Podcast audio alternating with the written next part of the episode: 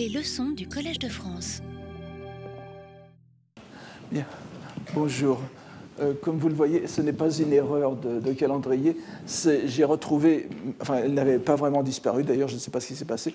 J'ai retrouvé les, images que je voulais vous passer la dernière fois. Alors, c'est évidemment décalé par rapport au cours d'aujourd'hui, mais je ne voulais pas manquer cette occasion de vous montrer la présence de, des, lettres brahmiques, des bonji, donc, dans, la, culture japonaise moderne à, tous les niveaux. On commence par celui qui est le plus familier à la plupart de, des gens, n'est-ce pas? Ça, ce sont ce qu'on appelle les itatoba ou itatoba, littéralement les stupas de planches, ce sont des labels de bois dans, dans les cimetières. vous, voyez que très souvent, elles ont elles ont un, un, bonji. Alors, il est, bizarrement, celui-ci est bizarrement proportionné, puisque vous voyez le signe de, la nasalisation euh, qui est très séparé de la, lettre inférieure, qui est nan, n'est-ce pas? Et euh, c'est une euh, salutation à Namuhenjo Kongo, donc c'est-à-dire l'un des autres noms de, Dainichi. En voici, encore, en, voici encore une autre. Cette fois, ce n'est pas dans un cimetière, mais c'est sur, un hôtel domestique et qui, est, tout à fait euh, courant aussi. Là, vous, en avez sur les ihai, donc, les, tablettes funéraires que l'on met sur les hôtels domestiques. Il n'y a que le premier, pas, qui soit. Euh, le premier signe est une lettre brahmique, le A, Voici dans les dessins animés japonais, vous avez ici, une, vous avez ici une, un sabre muni d'un bonji pour, euh, je pour, pour, indiquer la force. C'est le bonji hang, c'est-à-dire kan, n'est-ce pas, prononcé kan en japonais, que nous avons vu la dernière fois comme le, le, le, symbole du vent. Voici cette fois le, même bonji mais avec la voyelle longue, hang. Alors cette fois, ce sont des ce, sont, des, petits, euh, pendentifs, n'est-ce pas, Netsuke que l'on met, que l'on, que, l'on, accroche pour faire équilibre à, divers objets. Ici, vous en avez un autre avec ri, alors prononcé en sanskrit rir, c'est-à-dire, et en japonais kiriku. Kiriku, c'est le bonji, c'est le shuji, c'est la, lettre germe de, Bouddha Amida. Elle est très, elle est très répandue. Là, vous avez encore un Etsuke, sans doute pour mettre sur les téléphones portables, n'est-ce pas? Euh, je, ne vois, pas, je pense que c'est le même. Ici, vous, en avez, vous, avez un téléphone portable, cette fois, avec, encore une fois, stylisé de façon plus, euh, moins reconnaissable, parce que vous voyez les, deux, les deux points qui signalent les deux points qui signalent l'aspiration sont, mis des deux côtés de la lettre, Normalement, ils, devraient être, ils, devraient être, verticaux ici. Et c'est encore une fois Kiriku, la lettre germe d'Amida. Voici cette fois un tatouage. Alors, j'en ai trouvé plusieurs, mais enfin, je vous mets le plus, enfin, l'un de ceux qui sont le plus regardables. Euh, alors, Karaka, n'est-ce pas Ici, c'est un autre euh, tatouage dans un endroit plus sensible, mais je pense que c'est plutôt décalqué que tatoué. cette fois, c'est la lettre Hum, n'est-ce pas? Euh, Le Hum noji, c'est-à-dire la, lettre euh, qui fait l'objet d'un des traités de, de, Kukai, le, traité qui suit le Shojiji Sogi. Voici encore une fois un, tatouage, je pense que c'est un biceps. encore une fois, Kiriku, n'est-ce pas? La, la, lettre germe d'Amida. Voici une, sorte de site avec toutes sortes de, vêtements décorés de, de. Vous avez des blousons, des t-shirts, tout ce que vous voulez, avec l'adresse pour les commander, mais on ne la voit pas assez bien. Je vous, ai parlé aussi de la, de la grande vogue euh, de, longue date des mandalas qui sont, dont, les, les figures de Bouddha et de Bodhisattva sont remplacées par la, lettre germe, donc les lettres brahmiques représentant les, représentant les, différents, Bouddhas et Bodhisattvas. Vous, avez ici le, le, Vajradhatu Mandala, le Kongokai Mandala, n'est-ce pas? Ici, la, vogue de ces, de ces, bonji mandala.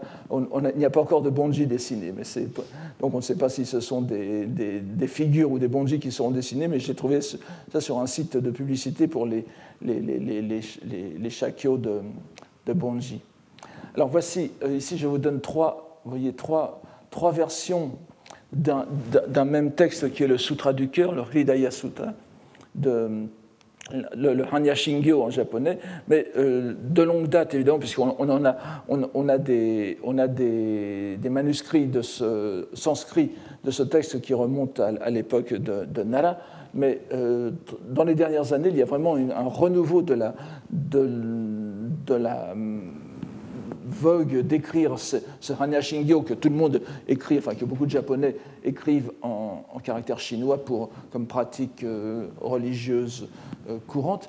Maintenant, on les écrit en, en, n'est-ce pas? Ici, vous l'avez verticalement, ici horizontalement, dans une écriture très, très, très, très, très, très décorée. Et voici encore une, version plus moderne, toujours pour l'exercice.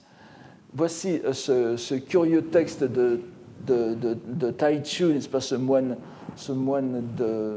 qui est allé prêcher à Okinawa au XVIIIe siècle. Et vous avez ici la,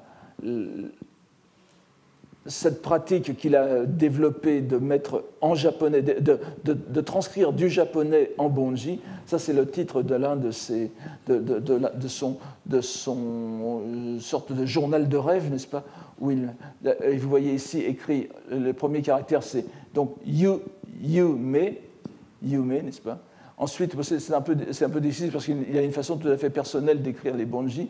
Et ça, c'est euh, utsutsu, n'est-ce pas Utsutsu no, le no, et ça, c'est koto, koto, n'est-ce pas euh, Koto. Et là, c'est le kaku que je vous ai présenté la dernière fois, donc, qui, se, prononcerait en sanskrit kaha, mais euh, dans la prononciation japonaise euh, courante des bonji, ça devient kaku, et il l'utilise pour écrire le verbe kaku, n'est-ce pas Etc. etc. C'est donc c'est un, un, exemple tout à fait curieux de l'usage des bonji, et je vous rappelle qu'il a utilisé aussi les bonji pour transcrire les euh, poèmes euh, d'Okinawa. Et voici la, dernière image, c'est cette fameuse, cette fameuse euh, sentence qui est vieille comme le bouddhisme, enfin comme le bouddhisme écrit, n'est-ce pas? La, stance que l'on appelle Hoshinge, la, stance prononcée par le, Bouddha en corps de loi, Yedar, Yedarma Hetu Prabhava, etc. N'est-ce pas? Et ça finit, euh, ça finit ici, n'est-ce pas? Euh, Evam, euh, Vadi, n'est-ce pas Maha Shrimana, et ça finit, et ça finit par la lettre Ye qui reprend le, début de la stance. La stance elle-même est précédée de Um, encore une fois, et elle finit par ce, euh, ce que l'on prononce à la japonaise Sobaka Svaha, n'est-ce pas? Une, parole auspicieuse de, fin qui, conclut le Hanya Shingyo, comme vous le savez, la stance, la dharani du Hanya Shingyo, Gate Gate Haragate, la Sogate Boji Sobaka, n'est-ce pas? C'est celui, celui, que vous avez ici. Donc c'est un mélange, c'est un mélange de, l'une des stances les plus les plus primitives, oui, on peut dire, du, du, du, bouddhisme, qui est d'abord attesté en pali et qui remonte certainement à un état antérieur des langues bouddhiques de l'Inde et qui est euh, décoré, mais prise en sandwich entre deux, deux symboles ésotériques. C'était pour vous montrer les, les, l'ésotéricisations, si l'on peut dire, de, euh, des choses, des, des, des, doctrines les plus je dirais presque banales du bouddhisme, mais grâce au bonji, n'est-ce pas? Le fait de les transcrire en bonji, comme ça s'est fait au Japon, euh, ça a été, ça a été un, une plongée dans, le, Shingon. Voilà, alors c'était très rapidement, euh, ça a quand même duré 10 minutes, j'en suis désolé. Euh, mais, euh, je, voulais vous montrer que le, les, bonji sont vraiment une, sont vraiment une présence permanente dans la culture japonaise du début à la fin. Je tout le monde l'a remarqué, c'est la troisième écriture en réalité. Et nous allons voir que c'est une écriture qui a euh, profondément influencé les idées japonaises euh, sur, leur, propre écriture. Alors voilà, maintenant nous allons changer de. Je reprends le calendrier normal et nous nous retrouvons au cours d'aujourd'hui. Alors avant de le commencer, je voudrais vous, vous suggérer, euh, enfin vous rappeler d'abord, pour qu'il n'y ait pas de malentendu, que le, texte que je traduit, que nous, nous lisons et traduisons cette année, a déjà fait l'objet d'une étude en français. Enfin, mais évidemment, comme vous le voyez, c'est un monsieur Jean Quentins qui a fait dans la collection Albin Michel une collection euh, très largement ésotérique en 1981 qui avait traduit, alors vous voyez que ce n'est pas dans le titre, il faut le... Et pourtant, la, couverture est, ornée d'une lettre, d'un bonji, justement, d'une lettre sanscrite. Mais euh, c'est un livre, alors très, très intéressant, très hardi, si l'on peut dire, pour l'ésotérisme comparé, puisqu'il il, euh, met en parallèle les Shittam-moji, n'est-ce pas, les, lettres Siddham du, euh, du, Japon, avec le Ilm al-Huruf, pas, la, science des lettres, euh, de, la, science des lettres en monde islamique, et euh, aussi évidemment les, les pratiques kabbalistiques sur les, lettres. Euh, la traduction qu'il en a faite, malheureusement, je ne retrouve plus ce, texte qui est caché dans, dans, une boîte en carton au, au, fond d'une cave euh, du 15e arrondissement avec énormément d'autres textes euh, très intéressants. Ce n'est pas du tout une, remise, une remise à l'écart, c'est simplement des, questions de place. la, traduction qu'il a faite en français, autant qu'il m'en souvienne, était, avait été faite au, Japon, à Kyoto même, euh, c'était le fruit d'un séminaire qu'il avait euh, partagé avec, euh, qu'il avait suivi d'un professeur japonais. Je voudrais aussi vous, soumettre par, curiosité un parallélisme occidental. C'est un, un, texte assez mystérieux, enfin mystérieux, oui, comme le nom l'indique, qui s'appelle justement De Grecarum Literarum Mysteriis, les euh, mystères des lettres grecques, qui a été d'abord, euh, dont on connaissait d'abord une, traduction en copte, n'est-ce pas? Et cette traduction du copte a été euh, traduite en français au début du siècle par, monsieur, par un certain Hebeling, enfin, c'était un coptisant, les mystères des lettres grecques. et ensuite, il a fait l'objet d'une édition beaucoup plus récente, cette fois sur le texte grec lui-même qui a été retrouvé, donc le Vom Mysterium der Buchstaben, n'est-ce pas, du mystère des lettres, de Madame Cordula Bant. Et euh, le, texte est en préparation aussi en édition bilingue aux sources, en collection sources chrétiennes. Ça vous montrera que les spéculations sur les, sur les rapports entre lettres et, symbolisme religieux sont, sont, très anciens. Ce texte, euh, dont on ne connaît pas l'auteur, enfin l'auteur qui était donné par Hebeling, euh, un, prêtre copte du nom de Sépas, euh, il en était peut-être que le transcripteur, il semble que ce soit un texte grec du, du 5e siècle après l'ère chrétienne, mais euh, ce qui est intéressant, c'est que les lettres dont il est question, bien que l'on dise ici lettres grecques, ce sont les 22 lettres de l'alphabet grec, c'est-à-dire qu'évidemment l'alphabet grec a 24 lettres, donc c'est en réalité un décalque des alphabets sémitiques syriaques et, hébreux. donc l'idée est à peu près la même que dans les bonji, c'est dans une langue un texte sur un alphabet d'une autre langue qui est considéré comme plus, euh, comme plus euh, performatif, si vous voulez, du point de vue euh, sacré. Je vous donne aussi très rapidement, vous le retrouvez sur le site, une bibliographie très simple des, textes facilement disponibles qui nous commentent le, texte d'aujourd'hui. Je, fais allusion euh, très brièvement aux deux commentateurs qui vont euh, guider lorsqu'il en sera besoin, enfin besoin, il en laisse toujours besoin, mais lorsqu'il y aura des, idées, euh, disons, assez originales pour être mentionné dans le cadre de la lecture du texte simple. Les deux commentateurs japonais qui sont les plus importants euh, pour ce texte, vous voyez qu'ils sont euh, largement postérieurs à, Kukai. il n'y a pas de, texte suivi plus ancien.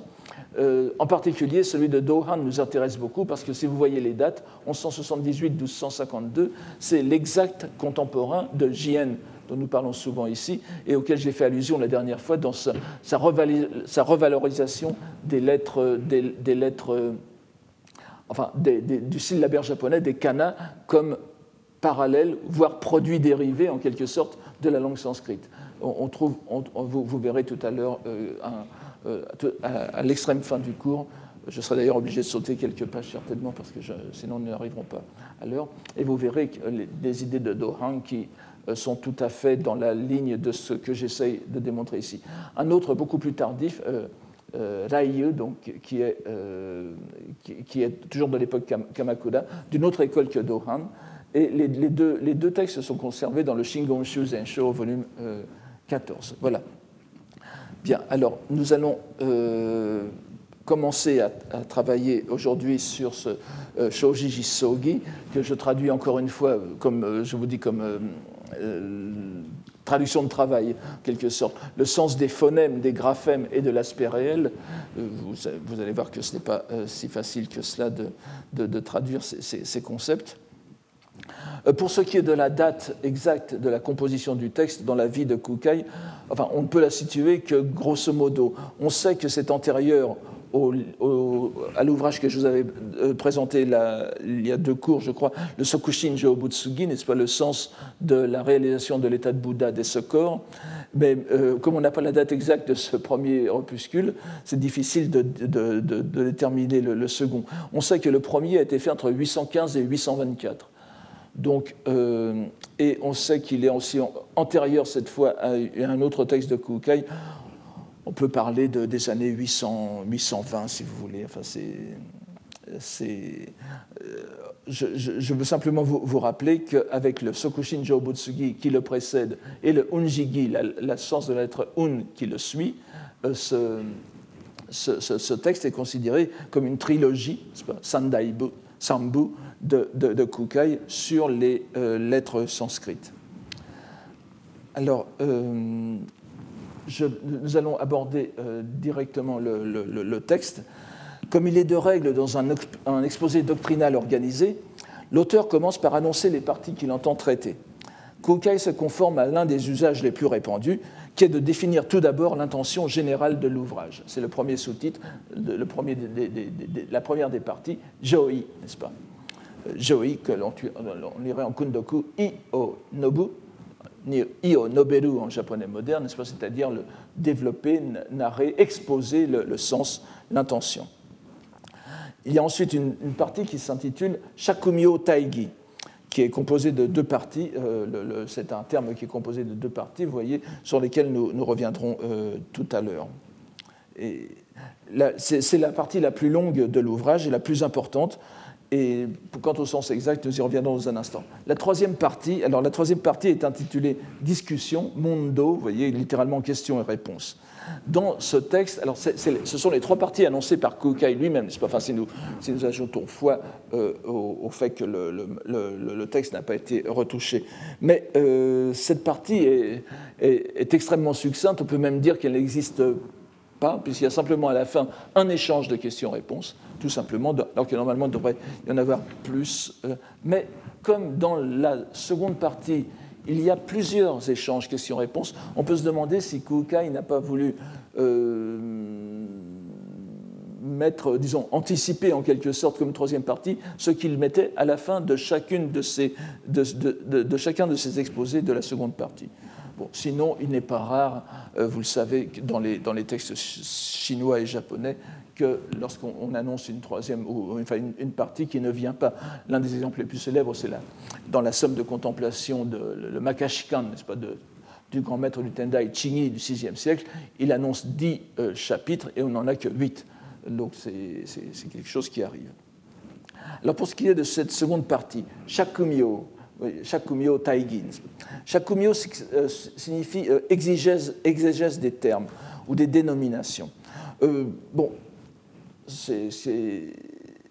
c'est quelque chose qui est euh, assez euh, fréquent. Parce que vous savez que Kukai n'improvise pas, il, suit des nomenclatures euh, que, suivent presque tous les moines lettrés qui exposent, qui font un exposé sur un texte ou une question. Donc mio, c'est la dénomination, c'est l'appellation. Vous verrez que c'est un, terme très important puisque vous, voyez qu'il rappelle aussi le, le kemio, n'est-ce pas, les appellations provisoires qui sont, qui sont le, celles du monde phénoménal. Et l'autre, l'autre, l'autre euh, locution, taigi, avec gi, vous avez le sens de, bien sûr de, de, sens, justement, de sens ou de dogme. N'oubliez pas, ça veut dire les, deux choses. Et c'est très, très, ennuyeux parfois de distinguer l'un l'autre. ça peut vouloir dire le sens par opposition à la lettre, et c'est ce que nous avons ici. Myogi, comme vous le voyez dans au quatrième point, Myogi est l'équivalent de Mongi, n'est-ce pas, qui ressemble un peu à l'opposition euh, de, euh, de Saint Paul, n'est-ce pas, entre l'esprit et la lettre, si vous voulez. Donc, Gi, le sens, l'esprit, dirions-nous dans, dans, notre mentalité occidentale, et euh, mon, la lettre, ou mio, l'appellation. Vous voyez déjà, vous voyez que, déjà que mio, appellation, et mon, la lettre écrite, sont euh, considérées comme équivalentes en, dans, le, dans, le, monde, dans, le monde indien, et, dans le monde chinois, pardon. Bon, pour ce qui est du, du thaï, euh, si ceux, qui ont fait un peu de, de, Kambun, il y a un petit, euh, il y a une petite question ici que, qui est en quelque sorte résolue par Kukai lui-même après. Mais euh, on voit, normalement, vous voyez, Shakumyo Taigi, vous savez que strict, les, les termes chinois sont strictement parallèles et, normalement. Et parallèle au sens des, fonctions grammaticales qui sont données dans cette, euh, qui, sont utilisées dans les compositions. Chaque mio est un composé verbe non. Vous voyez, c'est mio ou na au shaksu. Littéralement expliquer les noms. Donc taigi devrait être dans la même euh, fonction, dans le même rapport. C'est-à-dire que vous avez gi le sens, gi au taisu. Alors évidemment, personne ne, lit, ne lit, comme cela. On a, on a, on a une autre, un autre une autre lecture euh, qui est plus normale, si vous voulez, et c'est celle évidemment qui est appelée par le texte après, taigi, littéralement le sens, euh, le sens euh, substantiel, c'est-à-dire le sens qui constitue la, qui constitue la substance des appellations. C'est ce qui est derrière les, les, appellations. Mais on peut aussi comprendre Guy au et c'est un, un, un, sens verbal tout à fait euh, courant dans le, dans le, bouddhisme, que je vous donne ici dans les, dans les locutions comme taiku, par exemple, ou taige, taigesu. Taiku, vous voyez que taiku est opposé à shaku. C'est donc ku au taisu et shaku au shaksu. Shakusu, vous voyez, c'est le, le, le, seki de Bunseki, analysé. Donc c'est comprendre la vacuité par analyse, analyser la vacuité, et taïku, on est le contraire. C'est-à-dire, euh, c'est le contraire de l'analyse, c'est la compréhension globale. C'est la, compréhension, en quelque sorte, en se, en, plongeant dans la substance même. C'est une plongée dans la substance de, l'objet. Et à ce moment-là, si l'on lit euh, myo shakushite gi taïs, ça devient un un composé chinois euh, euh, tout à fait euh, viable, n'est-ce pas? Et ça voudrait dire alors, et comme vous savez que Kukai était un grand cynisant, il se peut que dans, son titre, en tout cas, il ait compris ainsi l'expression, et ça serait alors l'explication, l'exégèse des appellations et la compréhension intuitive, la compréhension profonde du sens qui est derrière. Ce serait beaucoup plus satisfaisant. Et, nous allons voir que Kukai, d'un certain côté, euh, nous euh, donne raison à cette idée d'aspect verbal de la chose. On, verra tout à l'heure. Euh, bon, pour ce qui est de la première phrase, donc la, première partie qui est sur le sens, où l'intention, la première phrase en est tout à fait révélatrice. Je ne vais pas vous lire, à chaque fois ça nous prendrait trop de temps en, lecture kundoku, n'est-ce pas? Je, nous, referons ça euh, peut-être dans le cadre du séminaire. Je, vous donne ainsi la, première, la, première, phrase. Le le, premier caractère est à laisser tomber. Ça veut dire simplement que l'on commence, n'est-ce pas? L'ainsi venu, en prêchant la loi, a forcément recours aux signes d'écriture. Alors certes, la plupart des lectures japonaises du texte imposent ici pour le verbe sha la lecture euh, yoru, explicative yoru, c'est-à-dire donc monjini euh, yoru, s'appuyer sur quelque chose. On verra d'ailleurs un peu plus bas un autre caractère, le caractère yu, employé dans un contexte voisin. Mais on sait bien que ce caractère, le caractère sha, donc, est très euh, fréquemment employé pour un autre qui est shaku, et dont la lecture explicative est kadu, kadidu en moderne, tout comme le caractère qui entre dans la composition de kemio et de kata c'est-à-dire le, caractère kalido qui est plus commun que vous avez dans kemio et kata. Donc, euh, dès la première phrase, Kukai situe la fonction des graphèmes, monji, dans le domaine de l'emprunt, du moyen, du média. Les graphèmes que nous pouvons pour l'instant nous risquer à traduire par les lettres sont les instruments indispensables, comme le dit le mot kanarazu, de l'expression de la loi des ainsi venus. Je traduis ainsi venu, par ainsi venu le terme tathagata, n'est-ce pas, nyorai, qui désigne les, Bouddhas, euh, disons, dans leur, dans leur aspect parfaitement réalisé d'une part, et en même temps euh, tournés vers la prédication euh, vers les humains de l'autre. Ce ne sont, pas des, sont pas des Bouddhas qui restent dans leur, dans leur nirvana, en quelque sorte. Je simplifie un peu. Donc, nous verrons au séminaire que les commentateurs vont évidemment soulever une objection majeure, à savoir duquel des corps de Bouddha peut-on dire qu'il prêche la loi? Dans les conceptions répandues dans la plupart des écoles bouddhiques, il semble entendu qu'il y a une contradiction à imputer au plus haut niveau des corps de Bouddha la plongée dans le mondain et l'adaptation au phénoménal qui implique le recours aux signes d'écriture. Ce sont les Bouddhas en corps d'adaptation c'est-à-dire, ce, n'est pas ce que j'ai écrit ici, hein, c'est les, donc Ojin ou Keshin, nous verrons, nous verrons le terme euh, plus tard, et, ou éventuellement en corps de rétribution, Hoojin, ici, n'est-ce pas, qui se livre à des exposés linéaires de la loi. On pourrait à la rigueur admettre que l'idée de la prédiction par l'unique son originel, qui est la lettre A, se rattacherait au plus haut niveau. Mais ce n'est pas ce qui sera dit dans ce texte. Ici, Kukai confère bien l'usage des, caractères d'écriture au Bouddha en général, sans spécifier leur niveau d'existence. Il ne s'agit donc pas uniquement des lettres brahmiques et pas uniquement des Bouddhas en corps de loi, ce qui laisse la porte ouverte à l'unification de l'ensemble du phénoménal dans le réel. Mais vous verrez que peu à peu, Kukai va nous implanter l'idée selon laquelle ce sont les Bouddhas en corps de loi. Cette idée est bien sûr renforcée par la phrase qui suit. Le lieu où se trouvent les graphèmes, alors, je n'insiste pas sur la, tournure chinoise. On va, voir, nous, allons voir à plusieurs reprises des tournures chinoises qui sont à la limite du, je dirais pas du correct, du compréhensible, mais euh, c'est Kukai, n'est-ce pas? Donc, il, connaît bien le chinois il faut se demander ce qu'il y a derrière, euh, de, ne pas aller chercher des, fautes là où il n'y en a pas.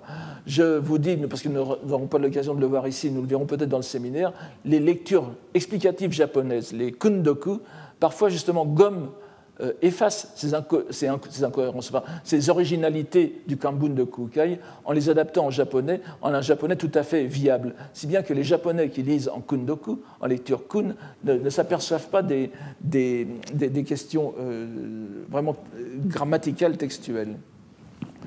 Donc le lieu où se trouvent les graphèmes, sa substance, la substance de ce, de ce lieu, est les six poussières. Avant d'aller plus loin, Rappelons que les six poussières, Rokujin, est une appellation commune des six domaines sensoriels, Rokkyo, dans ce que l'on appelle la nouvelle école des traductions. Je n'insiste pas là-dessus. Donc ce sont les six catégories d'objets d'essence, constituées par les mêmes objets que nos cinq sens occidentaux, n'est-ce pas, auxquels on ajoute un sixième sens qui est le sens mental, I, euh, lequel a pour objet les entités Ho. L'appellation de six poussières au lieu de six domaines, Rokkyo, qui est plus fréquent donc, enfin qui est plus fréquent dans la nouvelle traduction, et qui est largement employé maintenant, accentue encore le caractère phénoménal de l'appellation, ce qui manifeste de façon d'autant plus éclatante l'idée de Kukai. La phrase elle-même est quelque peu surprenante du point de vue syntaxique, mais là ce n'est pas la question. Euh, on ne voit pas clairement comment la seconde partie s'articule avec la première, bien que l'on puisse avoir une assez bonne idée du sens général auquel s'attachent uniquement les commentateurs. Nous pourrions traduire plus précisément par là où se trouvent les graphèmes, leur substance est les six poussières.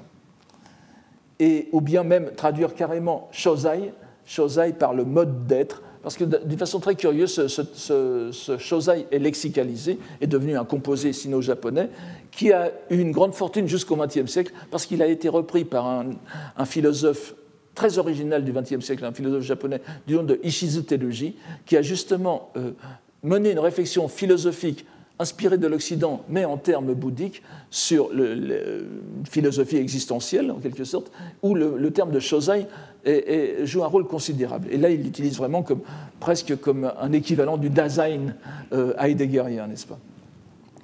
Donc, euh,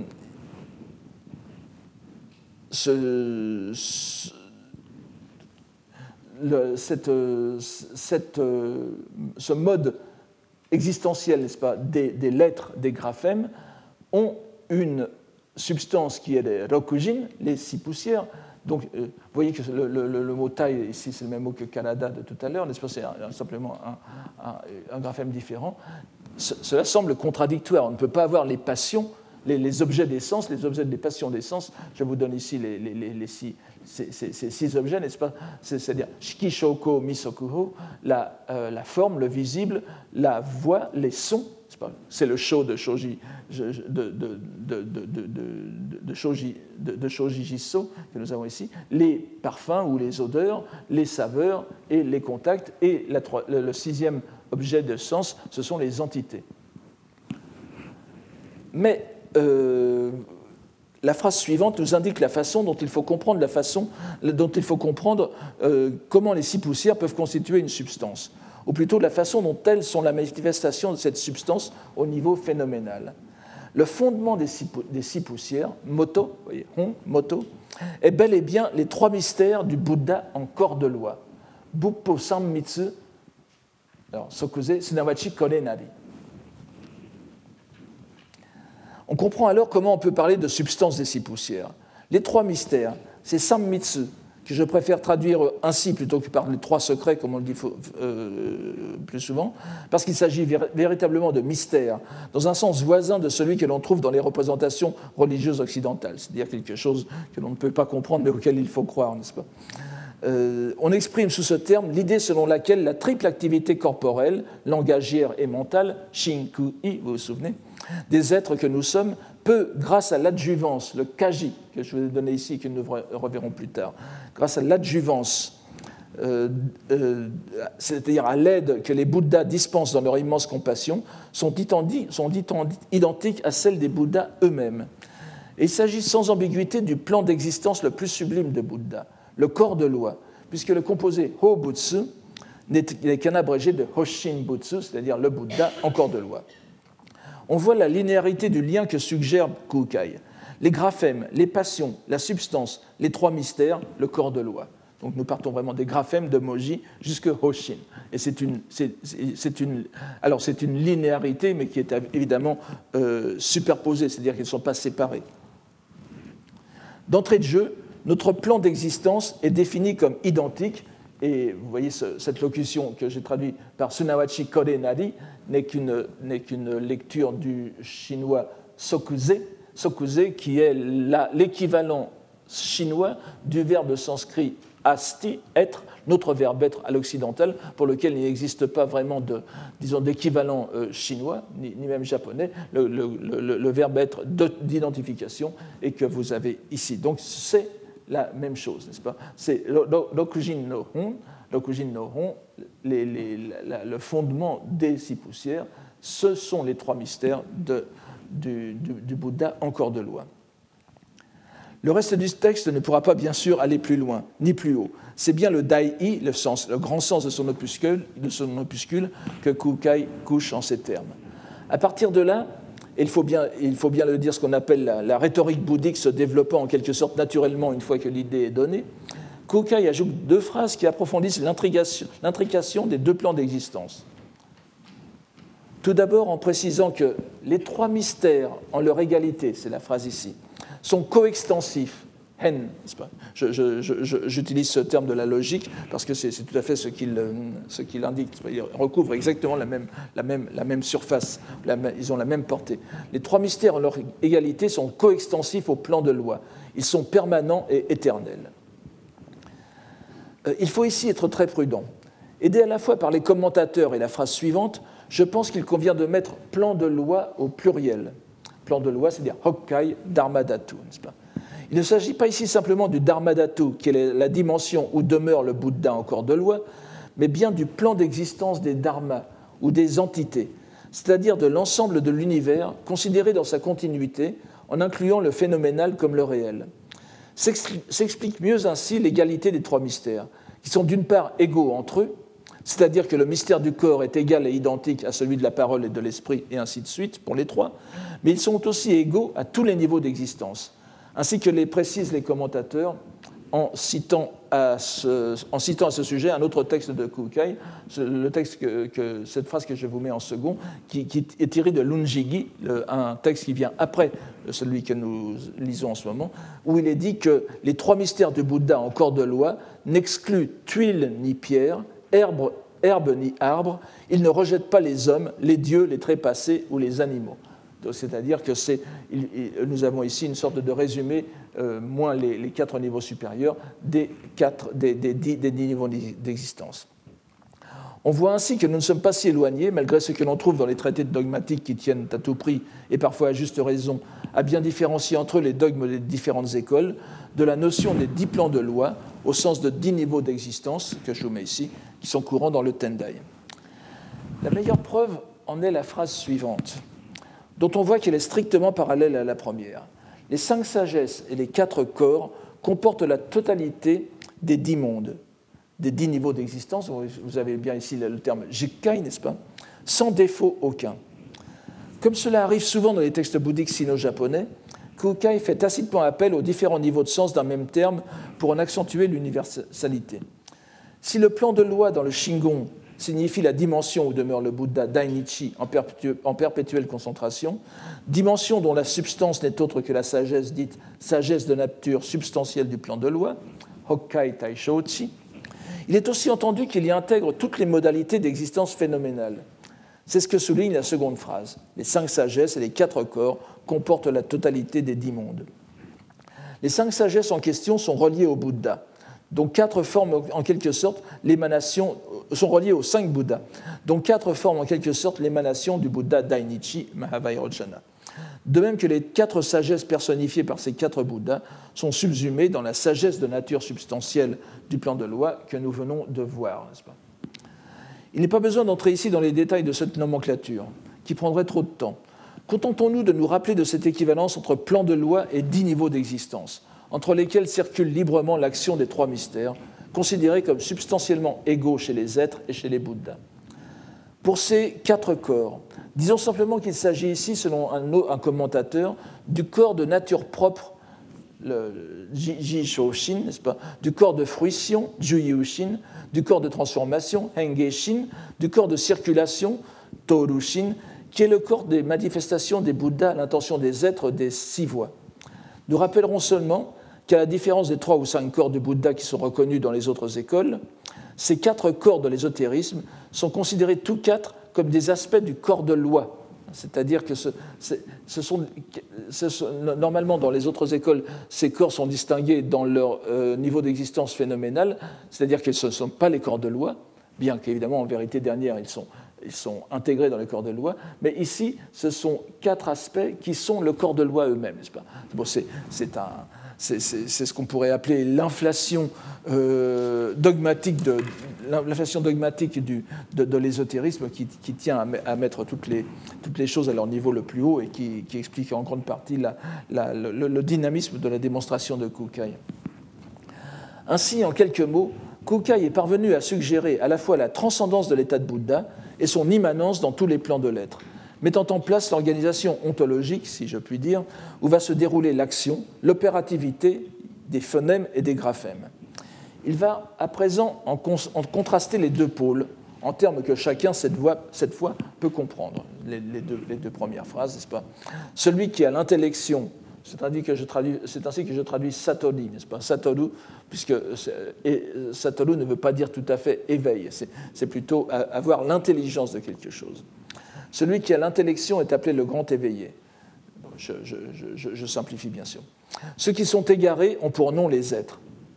Les êtres vivants, shujo. Mais il est bien évident que c'est avant tout des humains quand on parlait kukai, comme la plupart des auteurs bouddhiques sino-japonais.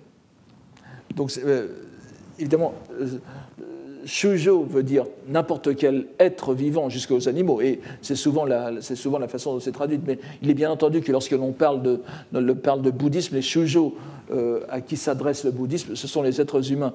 Euh, la meilleure preuve en est que les anciens commentateurs chinois, je, pense en particulier à Dharma Raksha, que j'ai souvent mentionné, n'est-ce pas, ici, qui est le premier traducteur non seulement du Sutra du Lotus, mais de quantité d'autres textes bouddhiques, au IIIe siècle, eh bien, il traduisait shujo, les sattvas, il les traduisait par ce qu'on appellerait, ce qu'on lirait en japonais moderne, jimmin, n'est-ce pas, nimmin en japonais bouddhique, c'est-à-dire le peuple. Alors là, on ne peut pas dire, on ne peut pas dire que ce ne sont pas des humains. le peuple, ou bien parfois les têtes noires, il reprend les, vieux termes chinois traditionnels pour, parler du peuple. Les shujo, dans, l'esprit de, la plupart des, docteurs chinois, étaient, les êtres humains.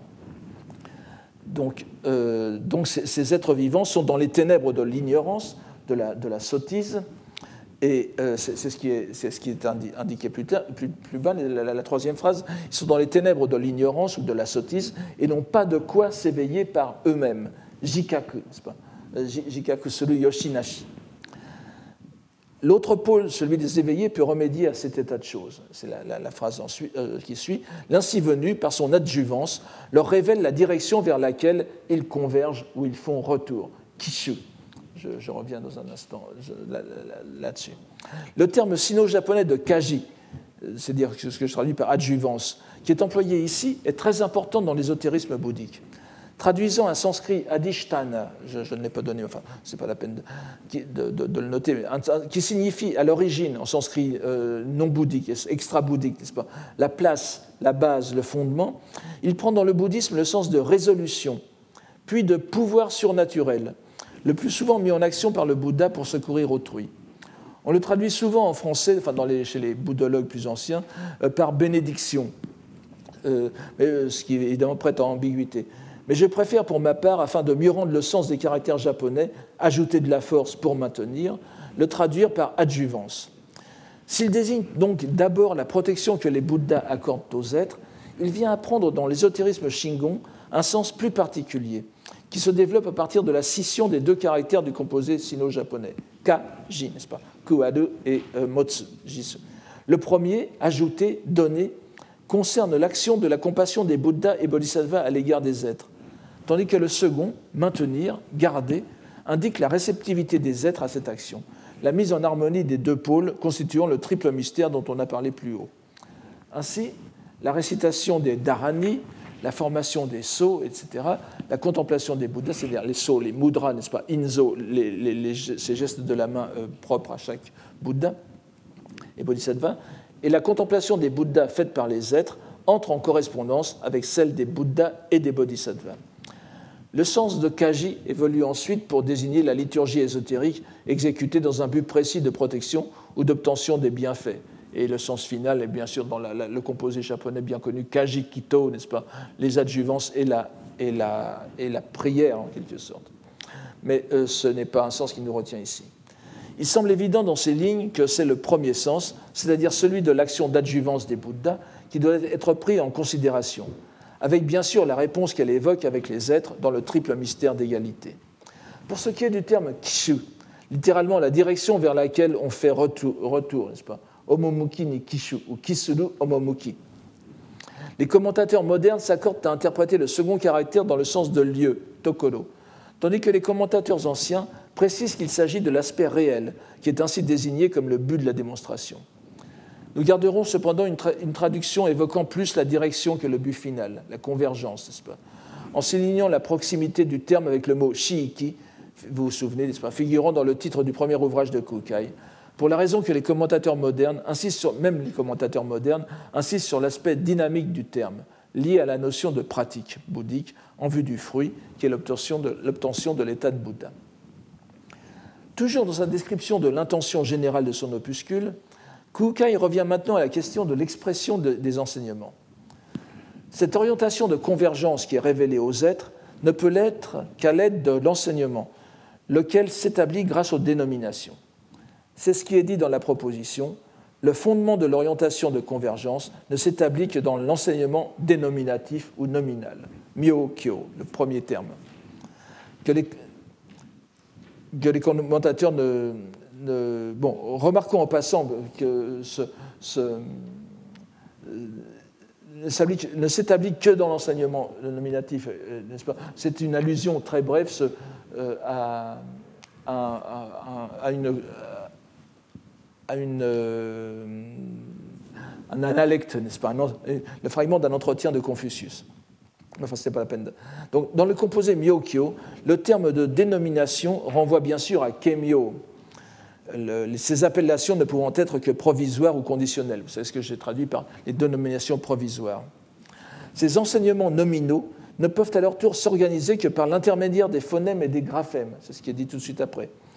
L'essor kyo,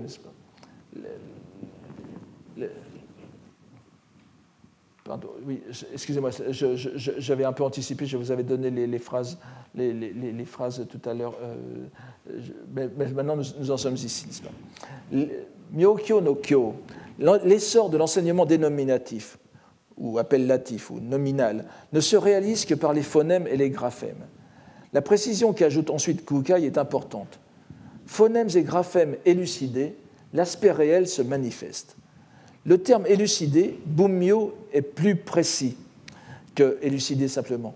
Il signifie s'éclaircir par la division ou les distinctions, shabetsu. C'est donc dans un processus graduel, mais qui aboutit à un état d'intégration qui est l'aspect. C'est donc un processus graduel, mais qui aboutit à un état d'intégration qui est l'aspect réel. Ce processus d'intégration est résumé dans la phrase suivante qui reprend, alors je, l'ai divisé par des trois points, c'est en réalité la même phrase, qui reprend les éléments donnés dès les premières lignes. Ce que l'on appelle phonème, graphème et aspect réel est bel et bien le triple mystère d'égalité du Bouddha en corps de loi. Et l'on voit encore une fois que chacun des trois éléments est naturellement mis en correspondance avec l'un des mystères. Naturellement, si l'on peut dire, car nous sentons intellectuellement une, une certaine gêne à distinguer phonème et graphème le premier comme mystère du corps, le second comme mystère de la parole, puisque tout nous mène à penser que les deux relèvent l'un et l'autre de la parole. Mais les commentateurs suggèrent deux répartitions possibles. La première, c'est d'abord le phonème comme mystère de la parole, ensuite le, graphème comme mystère de la pensée, et enfin l'aspect réel qui devient le mystère du corps. À côté de cela, nous avons une autre correspondance. D'abord, l'aspect réel est le mystère de la pensée, Ensuite, le graphème est le mystère du corps. Et enfin, le phonème devient alors le mystère de la parole. Cette perplexité des commentateurs nous donne déjà une idée des questions soulevées par ce texte. C'est cependant la précision que Kukai ajoute pour clore la phrase qui ne peut que surprendre. Les trois ne sont pas seulement le triple mystère d'égalité du Bouddha en corps de loi, mais aussi le, manda, alors, n'est-ce pas, Shujo Honnu no Manda c'est-à-dire le manda ou mandala inné des êtres. Le terme fondamental de mandala est ici abrégé en manda. Nous reviendrons plus tard là-dessus. La traduction usuelle de mandala, qui est bien plus rare que le terme sanskrit translittéré, endan, que je vous donne ici, c'est la, traduction souvent euh, donnée de mandala, c'est l'air circulaire ou parfaite, permet de comprendre plus facilement ou de se représenter ce que Kukai dit exactement. Son commentateur Dohan le, plus ancien des deux que je vous ai cités, l'explique ainsi. Je vous donne les, principaux euh, termes de son explication. Les êtres ont dès l'origine, motoyori, les trois actes du corps, de la bouche et de l'esprit. Ceux-ci, ces trois actes, sont le mandala en trois quartiers du mandala du plan de la matrice, Taizo Kai Sambu no Mandala. C'est-à-dire que l'acte du corps est le quartier de Bouddha, au centre. L'acte de la parole est le quartier du lotus, Rengebu, à droite, je, vais vous donner l'illustration. À droite, en partant évidemment, euh, euh, c'est à gauche pour nous, mais à droite, de la, à la droite du Bouddha qui est le centre du mandala. Et l'acte mental, ego, ou gogo, euh, oui, ego, donc, j'ai mis simplement gogo ici, est le quartier de diamant, le, quartier de, diamant Kongobu, de, qui est à gauche. Ces trois quartiers épuisent la totalité de l'air circulaire du quadruple plan de loi. C'est pourquoi on parle de mandala inné chez les êtres. Vous voyez que c'est donc chez euh, le commentateur, il fait bien allusion à le, mandala est, en quelque sorte l'esprit du pratiquant et qui est mis en parallèle avec ce, graphème euh, métaphysique en quelque sorte qui est le mandala. Vous voyez ici ce, qu'il veut dire. Donc vous avez ici, ici vous avez le, mandala du, centre Ici, vous avez le mandala, le, bout, n'est-ce pas, du centre. Ici, vous avez le Rengebu. Et ici, vous avez le Kongobu. Donc, à, droite du Bouddha et à gauche du Bouddha Dainichi Nyorai, qui est fondamental. Ainsi, la triple structure en Shinkui, Shinkui est, est superposée aux trois principaux quartiers du, plan du mandala du plan de la matrice lequel, vous avez deux mandalas, n'est-ce pas C'est peut-être pas la peine de le rappeler ici, vous avez le Taizokai et le Kongokai. Le plan de la matrice, Taizokai, qui est centré sur le, Bouddha Dainichi, alors que le Kongokai, le Bouddha Dainichi, est au niveau supérieur, c'est en quelque sorte une émanation vers le bas. Ici, tout converge vers Dainichi. Donc euh, ce, ce, mandala qui est centré sur le Bouddha Dainichi est entouré de quatre Bouddhas et de quatre Bodhisattvas. Ce sont les quatre Bouddhas auxquels j'ai fait allusion tout à l'heure n'est-ce pas, vous avez quatre Bouddhas et quatre, Bodhisattvas qui font huit, personnalités, et ces quatre Bouddhas incarnent en quelque sorte quatre aspects de la sagesse, n'est-ce pas, des, cinq sagesses, le Dainichi, euh, la sagesse de Dainichi couronnant le tout. L'intervention d'une notion comme le quadruple plan de loi ne peut nous arrêter ici. Le sens général paraît cependant clair. Les trois mystères constituent en eux-mêmes la partie centrale du mandala principiel, Kotowari, Ri, centré sur le Ri et la potentialité de la nature de Bouddha qui s'épanouira chez les êtres. Les phonèmes, graphèmes et aspects réels ont entre eux le même rapport que les trois mystères et les trois quartiers. Selon Kukai, c'est Dainichi Nyorai lui-même qui a exposé cette triple articulation du langage, si je puis dire, en une révélation stupéfiante pour les êtres. Je vous la donne ici. Stupéfiante, euh, il stupéfie les êtres en la, en la faisant, n'est-ce pas? C'est pourquoi l'ainsi venu grand solaire le Mahavairochana Tathagata, en exposant ce dogme des phonèmes, graphèmes et aspects réels, surprend l'oreille des êtres plongés dans leur long sommeil. C'est comme si on mettait de l'eau, euh, pour reprendre le proverbe japonais, de, l'eau froide sur l'oreille de quelqu'un qui dort. Et euh, ce dogme, ce gui, recouvre en réalité toutes les, toutes les expressions doctrinales euh, auxquelles nous avons accès. C'est la seconde phrase. Qu'il soit au pluriel, qu'il soit exotérique ou ésotérique, bouddhique ou non bouddhique, nai, gay, n'est-ce pas? Lequel de ces enseignements n'aurait-il pas pour base cette porte, c'est-à-dire cette doctrine? On reconnaît ici, soit dit en passant, la préoccupation de Kukai pour les doctrines extra-bouddhiques qu'il avait exposées et critiquées dans sa convergence des trois doctrines.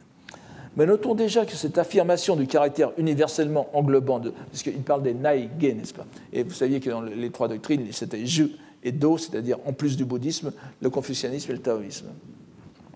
Mais notons déjà que cette affirmation du caractère universellement englobant de ce dogme ménage évidemment un statut salvifique pour tout phonème et tout graphème, dont l'orientation finale est l'aspect réel. Ce dogme, en dernière instance, Kukai le déclare sans embâge, provient du grand solaire, Mahavairochana lui-même. Il l'appelle d'ailleurs le grand maître dans la conclusion de sa première partie, euh, qui, viendra après, qui vient après, euh, car n'oublions pas euh, que cette appellation de Daishi, euh, se situe dans l'idée que la lignée de, l'ésotérisme dont Kukai a été décrété le huitième patriarche, après, n'est-ce pas son maître chinois Eka, lui, est, Huiguo, étant considéré comme le septième, cette lignée a comme patriarche, c'est-à-dire patriarche fondateur, le Bouddha Mahavairochana lui-même, c'est tout, à fait, euh, tout à fait singulier. Dans d'autres lignées bouddhiques, on donne en général un personnage historique qui, qui, est à l'origine. Mais ici, donc le grand maître est ici dans cette, dans cette, dernière phrase. À présent, nous fondons sur les directives du grand maître, nous extrayons euh, ce, nous, extrayons ce dogme. Il va le, le, le, le tirer de, de, de sa réflexion et de l'ensemble du texte que les savants qui viendront après nous y consacrent au mieux leur pensée et le fréquentent en esprit. Telle est l'intention générale que Kukai décrit comme président à son opuscule.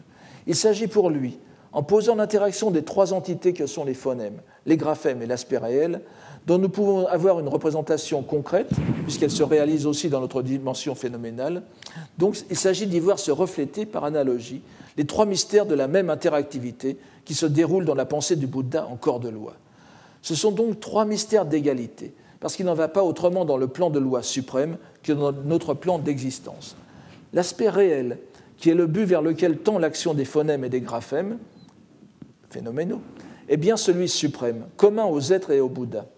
Il s'agit bien d'un dogme, c'est-à-dire d'un objet d'enseignement qui a été donné à l'humanité par l'intermédiaire des Bouddhas, car les êtres humains n'auraient pas eu les moyens d'accéder par eux-mêmes à l'éveil sans supérieur. L'action des Bouddhas est une adjuvance efficace qui se transmet par l'enseignement, l'enseignement étant lui-même par force fondé sur des appellations, Et c'est en ayant une claire connaissance, par l'analyse, de ce que sont les phonèmes et graphèmes qui composent l'enseignement, que l'on accède à l'aspect réel. Le terme d'aspect réel doit être compris dans toute sa richesse. Gisso. Je ne l'ai pas donné ici, mais enfin, Gisso, vous vous souvenez, nous l'avons vu très souvent. Euh, nous aurons l'occasion d'y revenir un jour, mais nous pouvons déjà dire qu'il s'agit d'une expression chinoise qui a été largement diffusée dans le monde chinois grâce aux traductions de Kumarajiva autour de l'an 400.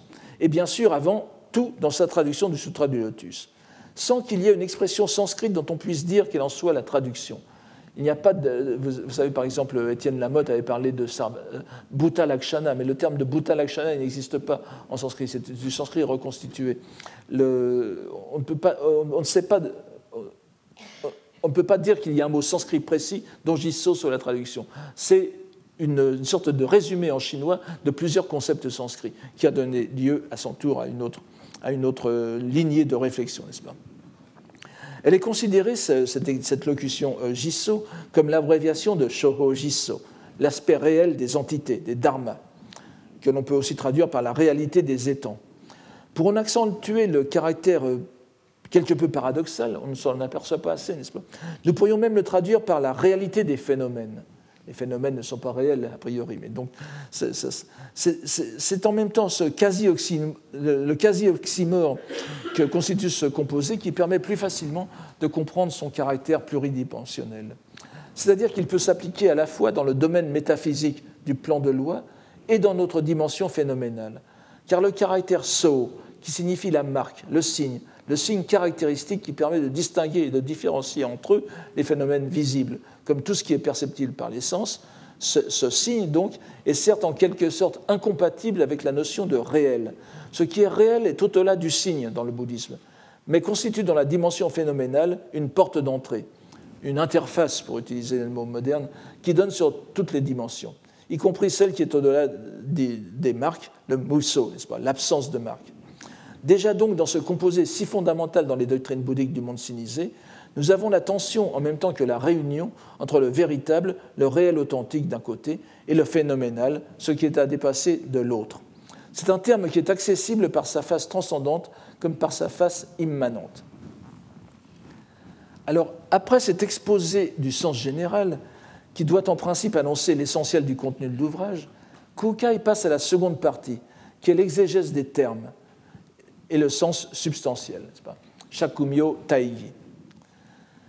Remarquons qu'en reprenant les appellations qu'il avait utilisées au tout début du, au tout début du, du, terme de, son livre, n'est-ce pas, Kukai apporte, apporte, une précision qui vient confirmer que la seconde partie de son composé de quatre caractères devrait avoir un sens verbal, puisqu'il parle, je ne l'ai pas donné ici, euh, je crois, de euh, extraire le sens substantiel.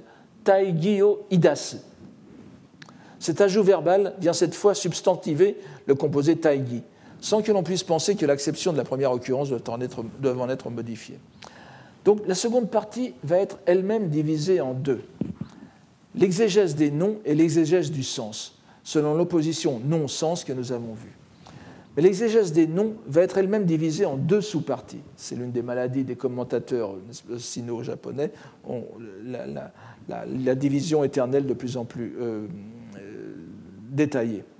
La première, très brève, et nous aurons peut-être le temps de la voir dans les dix minutes qui restent, est consacrée à l'explication des noms séparés et de leur implication sémantique, tandis que la seconde sous-partie examine les modalités de la composition, de l'agencement interne des trois termes entre eux. Fait remarquable, ces, ces, modalités de composition, que nous verrons la semaine prochaine, vont être examinées selon les notions établies par la grammaire sanscrite.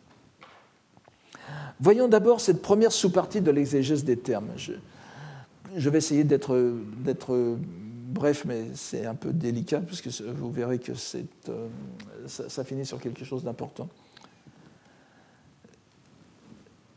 Avant que d'en prendre, donc, il propose d'abord l'explication du terme show, koe. Avant que d'en prendre connaissance, il sera utile de rappeler le sens de ce caractère chinois. Si la lecture explicative japonaise de, koe pour show implique bien évidemment le sens de voix dans une voix VOX, pas? Dans une acception fort proche de nos langues, le caractère chinois sheng couvre un champ sémantique beaucoup plus vaste, qui va du son, de la résonance au son musical, voire au cri des animaux. Il peut aussi désigner la parole, la musique, la modulation, le ton en chinois moderne, enfin en chinois depuis les Tang.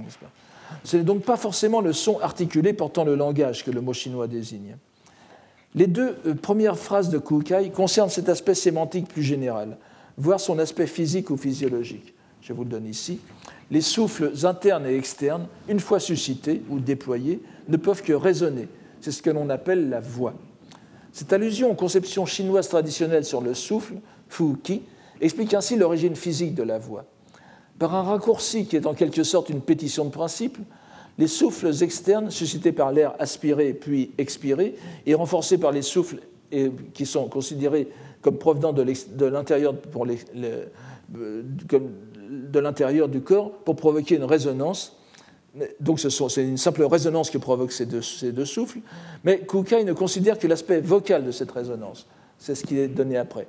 La résonance s'appuie forcément sur la voix, et la voix est donc la base de la résonance. C'est délibérément qu'il se livre à cette restriction de sens, tout en inversant en quelque sorte l'ordre logique du processus, puisqu'il considère que tout le processus physiologique qui provoque la résonance a pour base, fondement ou racine, la voix. Ceci devient donc la cause finale du processus. Cet aspect téléologique, n'est-ce pas, est renforcé par la phrase suivante, qui lie directement la voix au langage. La voix ne se déploie pas en vain, c'est la, euh, le quatrième point. De... La voix ne se déploie pas en vain. Elle exprime forcément le nom des choses et est appelée graphème. C'est un peu surprenant. Cette déclaration est très importante pour notre propos, puisque l'on voit que pour Kukai, la finalité de la voix est la désignation des choses, mono arawasu, n'est-ce pas, hyobutsu, et le terme butsu, motsu, est le plus souvent dans le bouddhisme utilisé comme synonyme soit des entités, shoho, donc tous les phénoménales, soit simplement les êtres, shujo, les êtres animés. Nous sommes en tout cas avec ce terme dans le domaine du phénoménal. Plus surprenante est l'affirmation selon laquelle la dénomination, myo, est appelée graphème, j, sans considération de la possibilité d'un stade uniquement oral de la réalisation de cette dénomination. Il est vrai que le caractère chinois j peut aussi désigner le nom propre, par exemple, mais ça ne peut être le cas ici. D'autant plus que Kukai emploie, toujours dans le même sens, le composé de monji. Il s'agit d'un raccourci de pensée. Kukai entend montrer que le premier terme de sa, trilogie, Sho, Ji, Jiso, entraîne parallèlement les deux autres. Sho engage à la fois Ji et Jiso, de la façon que nous allons voir. La voix débouche d'une part sur le graphème, qui dénote l'appellation, mio, les deux modalités de la voix, qui sont donc l'appellation, et la dénomination des phénomènes, et le graphème qui la note. En même temps, la dénomination qui, nous venons de le voir, exprime la chose phénoménale, a un autre effet. C'est ce qui est euh, en, bas, encore une fois, n'est-ce pas? Mio, kanalazu, tai o shosu, ou maneku, le nom invite ou suscite forcément la substance que nous appelons ici l'aspect réel. Dans le moment même, si nous lisons bien Kukai, où la dénomination dénote le phénoménal, l'entité qui nous tombe sous le sens, cette dénomination, la relie par-delà son aspect phénoménal à son aspect réel.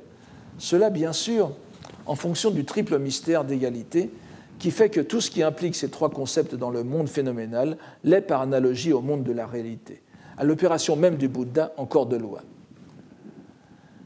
Terminant l'explication terme à terme de son titre, Kukai conclut que la triple distinction, c'est la dernière phrase, la triple distinction entre phonème, graphème et aspect réel a pour nom sens. Passons aux deux phrases suivantes, qui sont un rappel du processus physique d'apparition de la voix et des phonèmes, assorti d'une énumération qui doit nous arrêter. Première phrase, les deux premières phrases. De plus, l'entrechoquement ou le contact mutuel des quatre éléments terre, air, feu et eau, euh, pardon, terre, eau, feu et vent, provoque forcément un son résonnant en réponse, lequel a nom phonème, chaud, n'est-ce pas, voix. Les cinq sons, les huit timbres, les, les huit timbres, les sept désinences, les huit cas, tous tant qu'ils sont, se produisent en relation avec la voix. Pour ce qui est de la première phrase, elle concerne encore une fois le phénomène physique qui produit la phrase. Mais la seconde phrase, avec ses énumérations, nous donne une idée très intéressante de ce qu'entend plus précisément Kukai. Ici, les commentateurs anciens et modernes sont comme toujours utiles, mais ils peuvent aussi brouiller les pistes. C'est ainsi que pour les cinq sons, on donne en première possibilité les cinq notes de la musique ancienne chinoise. Je vous en donne la, nomenclature tout de suite, ne revenons pas dessus. Et pour lui, les huit timbres, les hatchin, n'est-ce pas qu'on peut, pourrait dire euh, hatsu, yatsu no oto, hatchin, euh, seraient les huit catégories d'instruments de, musique en métal, euh, en métal, en pierre, en bambou, en bois, etc. Si l'on prend ces premiers termes dans leur acception musicale et chinoise, ils contrastent alors avec les deux derniers, les sept désinences, euh, shichile, et les huit cas, hatten, ou huit mutations, que tous les commentateurs, cette fois, s'accordent à comprendre comme étant des catégories grammaticales sanscrites, les sept désinences étant les huit cas de la déclinaison, moins le vocatif qui n'a pas de désinence. Ça vous rappelle peut-être la grammaire latine, ça n'a pas d'importance ici. Sachez bien simplement que donc pour Kukai, il y aurait une, nomenclature physico-musicale d'une part, de, les, deux premiers, les, deux premiers termes, et ensuite un rappel des désinences de la grammaire sanscrite, c'est-à-dire cette fois les, lettres elles-mêmes, n'est-ce pas? Les lettres et phonèmes. Si l'on peut imaginer que Kukai a délibérément pris ces exemples dans le domaine de la musique chinoise d'une part et de la grammaire sanscrite de l'autre, on ne peut s'empêcher de penser que ce serait en décalage avec l'ensemble du développement, où il rattache sans transition le son au langage, nous l'avons vu. Mais les commentateurs anciens donnent deux autres sens possibles aux deux premières catégories. Les huit timbres ne se rapportent plus alors aux instruments de musique, les, hatten, les, les, n'est-ce pas, euh, les hachin, mais aux huit qualités de la voix de Bouddha, Hachin ne serait plus lu alors à lire Hachin, mais Hatton, et ça devient un terme entièrement bouddhique en lecture Gohon. Euh, alors je vous donne ici les huit timbres de la voix de, Bouddha, n'est-ce pas Ce n'est pas la peine de... Donc il a, il a, une voix très belle, il a une voix mélodieuse, moelleuse, une voix, une voix harmonieuse, une voix pleine de sagesse, une voix non efféminée, une voix qui ne se trompe pas dans les sons, c'est très important pour le sanskrit, une voix profonde et une voix inépuisable. Enfin, c'est un son plutôt qu'une voix ici.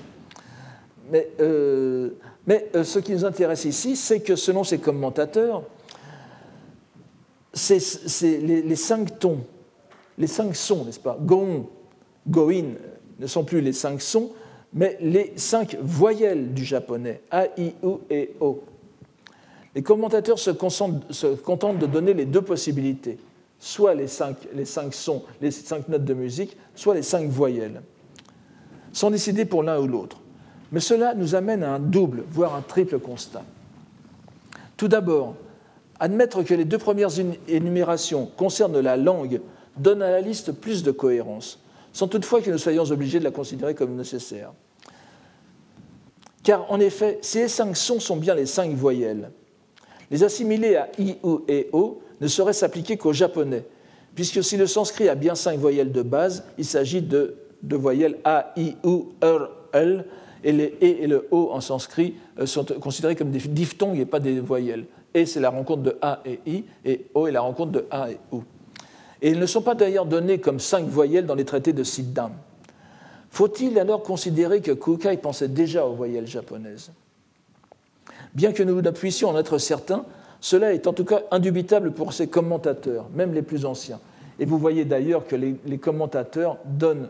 Alors ici, vous avez, vous avez euh, la dernière ligne donne en caractère chinois la forme de hiragana ou de katakana qui sont très couramment employés à l'époque de Heian pour euh, noter, ils ne sont pas unifiés comme maintenant, vous avez, avez, vous avez des variantes, la, liste est toujours la même, la liste des phonèmes est toujours la, même, mais la liste des graphèmes est très, diversifiée. Donc A, I, U et O, et je, vais vous faire remarquer que le dernier graphème la lettre qui correspond à la lettre O est en réalité la lettre Wo, n'est-ce pas? C'est-à-dire que ici nous sommes dans un état plus, récent du japonais où le, Wo et le O euh, ne sont plus distingués. D'ailleurs, l'autre commentateur euh, plus, récent pourtant donne comme équivalent du O, non pas la lettre O ici, mais donne ce caractère, qui, est, vraiment, qui est évidemment la base du, du O. Alors vous voyez bien que même si Kukai n'a pas fait la relation entre les deux, entre les, cinq voyelles et les cinq sons, ces commentateurs l'ont fait. Alors, donc ils ont, tous, pensé euh, de bonne foi que Kukai décrivait le système vocalique japonais, faisant ainsi de même le lien entre l'exposé du grand maître, Dainichi Nyorai, sur les graphèmes et le système syllabique japonais, Dainichi Nyorai et Kobo Daishi, qui relient ensemble les graphèmes à tous leurs niveaux et les euh, kanas japonais. Cela dès le début du traité. Nous verrons la prochaine fois la, suite de ce texte, qui est, comme vous le voyez, il n'est pas simple, mais il y a des, développements tout à fait euh, passionnants pour notre propos, qui n'oubliez pas la sacralisation de la langue japonaise. Je vous remercie et je, vous donne rendez-vous au séminaire qui commencera dans cinq minutes. Pour ceux qui veulent le Retrouvez tous les contenus du Collège de France sur www.colège-2-france.fr.